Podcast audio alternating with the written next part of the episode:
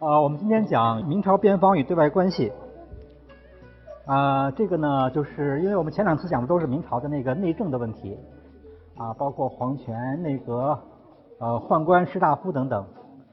呃，今天讲的这个边防和对外关系呢，就是等于是外部环境的问题。这些问题呢，在今天看来，有的属于中国的那个边疆民族的问题，有的属于是那个中国和外国的关系问题。啊，但这个在当时是不可能分得很清的，所以我们还是放在一起讲。呃，准备讲四个问题：明初对外关系，因为明朝初年的那个情况呢，和后来和以后不太一样，要专门讲一下。然后呢，就是其实就是主要的后面的问题就是那个南倭北虏，啊，南边的倭寇，北边的那个蒙古。这个是明朝呃二百几十年当中主要的边防压力是来自这个南倭北虏这两个方向。呃，最后呢，顺便谈一点西北和西南。那么实际上还有还有一个问题是东北，呃，但是东北呢我们会放到下次课，就是和那个清朝的这个兴起一起来讲。呃，明初对外关系呢要讲两个问题，一个是海禁与朝贡贸易，第二个郑和下西洋。首先是海禁和朝贡贸易，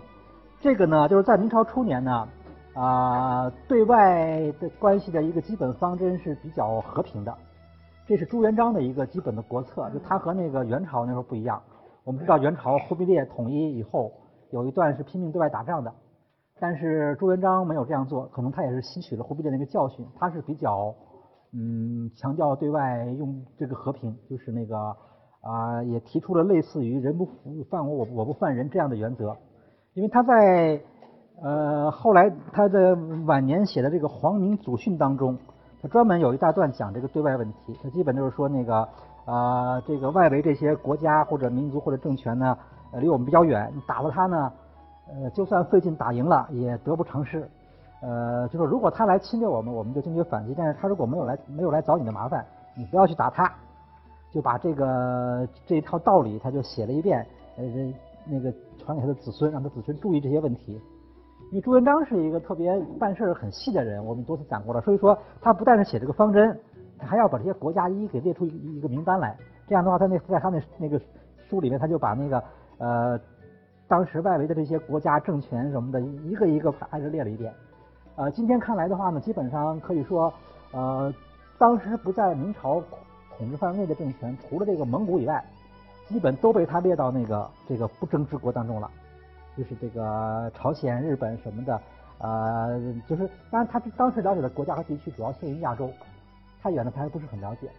这里边呢，你比方说，这里面还有有意思的是有这个叫做大琉球国、小琉球国这两个地方呢。这个大琉球国其实就是这个今天的冲绳列岛。小琉球国呢是今天的台湾，其实台湾要比那个冲绳岛大很多，但是当时不太不太清楚，就反而把台湾称为小琉球国，因为台湾呢一直没有一个特别成熟的政权发展起来，它都是些土著民族，所以呢当时的人对它并不了解。这就是朱元璋的那个在他的《皇明祖训》里面提出了这么一个对外可以称之为和平友好的这么一个方针，这个对以后的明朝的对外政策很有影响。呃，那么呃，另外呢，就是当时呢，对外贸易很发展，但是对外贸易呢，主要是叫做勘合贸易，也就是主要就是朝贡贸易，也称为勘合贸易。什么叫勘合呢？勘合就是那个啊证件，就是说呃，其实在当时就就在这个贸易里面的勘合，就专指这种贸易许可证。就是当时不是好多的周边的国家或者少数民族来朝贡嘛？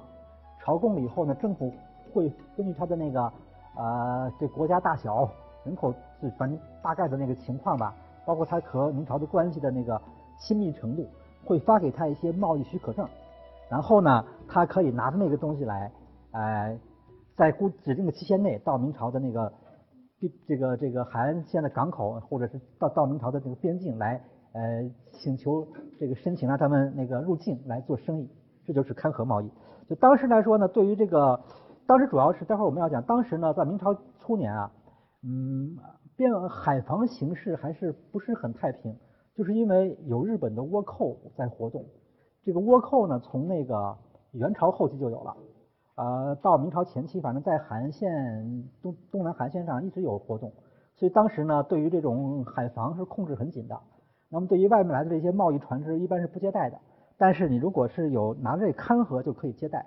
勘合呢是一种防伪的一种一种一种东西，就是呃，相当于我们今天开介绍信一样，开介绍信的时候，我们在单位开介绍信会盖一个章在上面，然后呢撕下一半来拿走，你去办事儿。呃，如果出了事事情，他可以核实你的介绍信是不是假造的，因为嗯，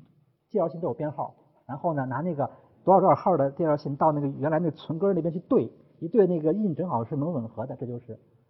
真的。当时他对于这种贸易通行证也是一种办法，就是说呃不可能说随便，他的确是有些防伪的办法。具体来说就是就是这他他是有在明朝这边他是有那个底部的，就是他有一个一个一个底本儿，嗯。底底本在这儿留着，那半那半页撕下来了，你拿走。你来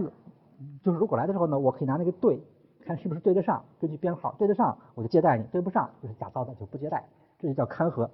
呃，勘合这东西现在见不到了，只有日本的有一个文件里面就是大概是画过它的一个基本的样子，呃，也画的不大清楚，但是可以看出来，基本上就是说上面是会盖半个印，这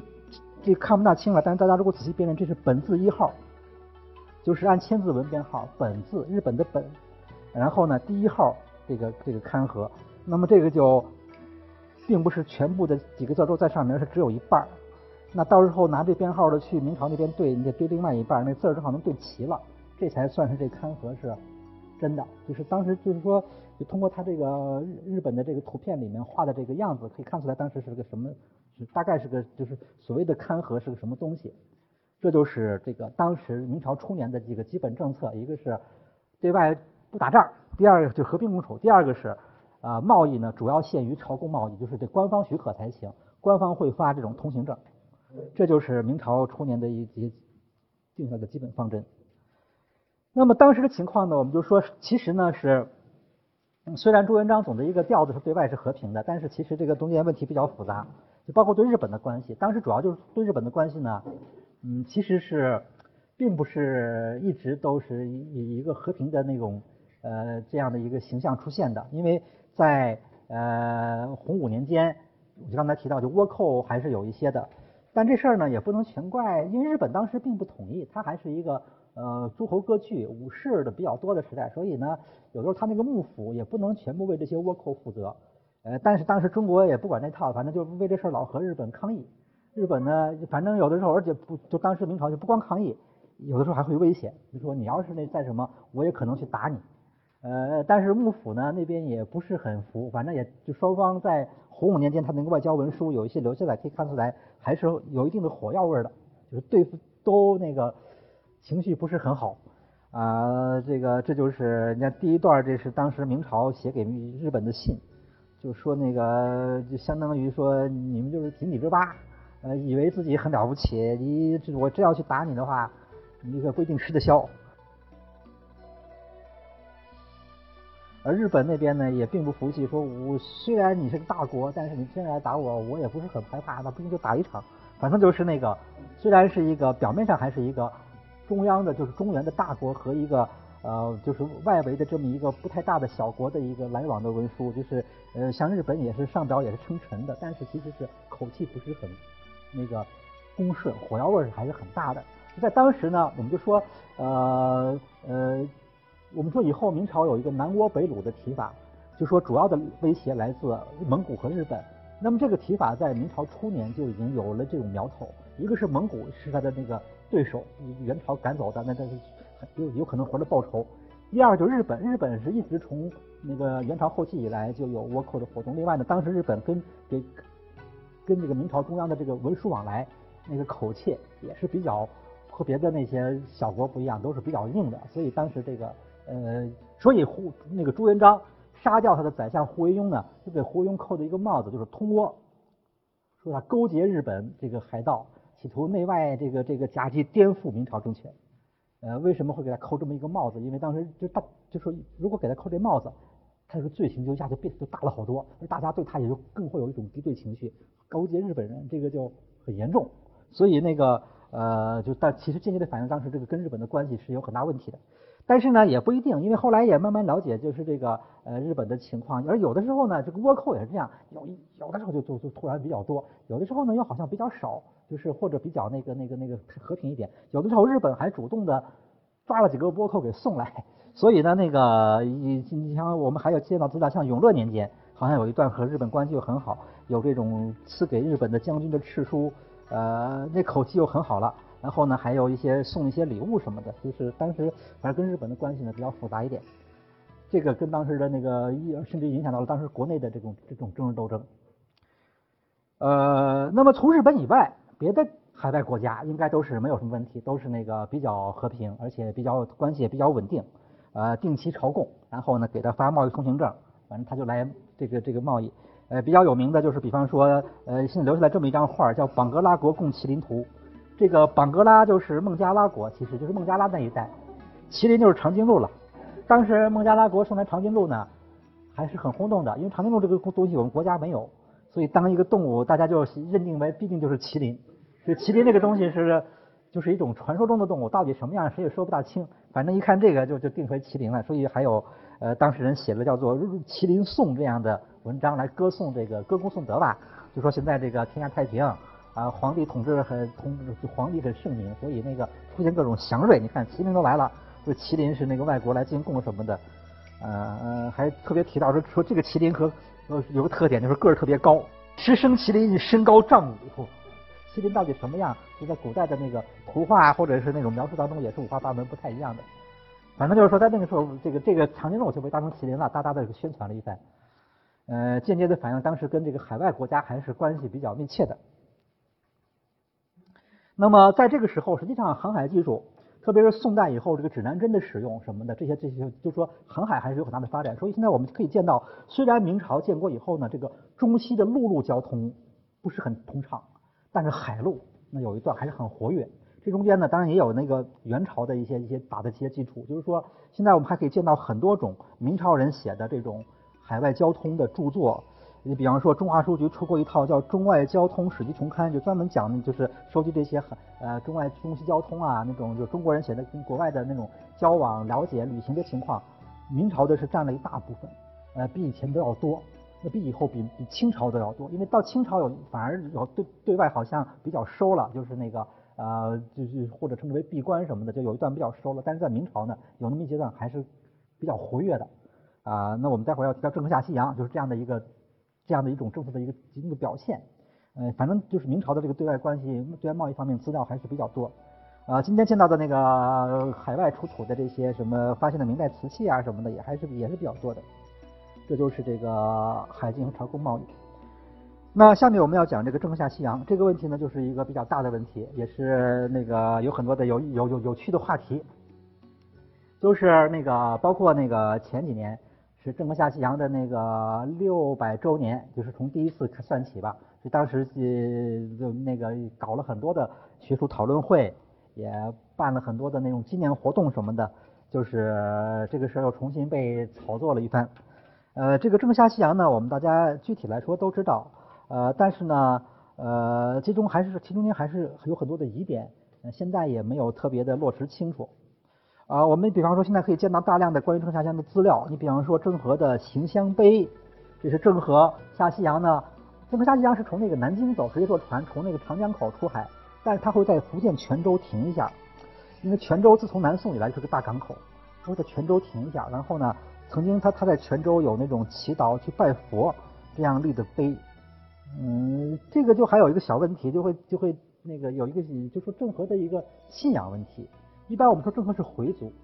呃，他应该是伊斯兰教才对，但是他为什么又会去拜佛，或者是他名字叫三，他有个别号叫三宝太监。这个三宝太监呢，三宝就是佛教名词，佛法分为三宝。这到底他和佛教什么关系？现在我们一般可能一般的观点认为说，他他自己未见得信佛教，但他是代表国家，是皇帝让他去出海的，而而这个皇当时的皇帝明成祖是信佛教的，所以那个他大概是这是皇帝的。这个这个委派名字也是皇帝起的，所以他可能会和佛教有一些瓜葛，这是郑和的这个宗教的问题。啊，那么的他七次下西洋也留下来几部记录，就是关于他的那个下西洋的一些一些资料，但是都很简短。呃，有两个随员都分别写过这种这个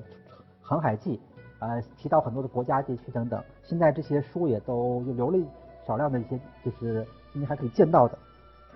那他为什么下西洋呢？以《明史征和传》有一个扼要的概括，说成祖疑惠帝往海外，欲踪迹之，窃欲要兵意欲示中国富强。就是一句话，就是说，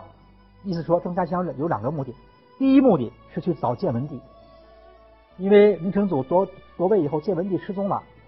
跑到哪儿不太清楚，觉得是个危险，还是要给他抓回来，所以就派怀疑他跑到国外了。所以让郑和去找，就是就就就是去找。这样的话呢，啊，这是他的第一个目的。第二个目的就是一般的目的，就是那种要兵抑域，就是那种宣扬国威了，就是那个那个那个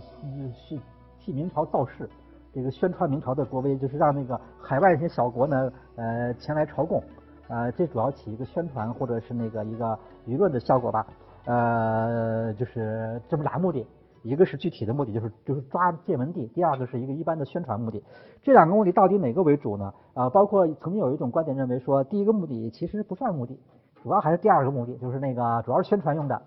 呃，因为你要去抓人的话，抓人你这样大张旗鼓的宣传，你你这么去了，那去了以后人早跑了，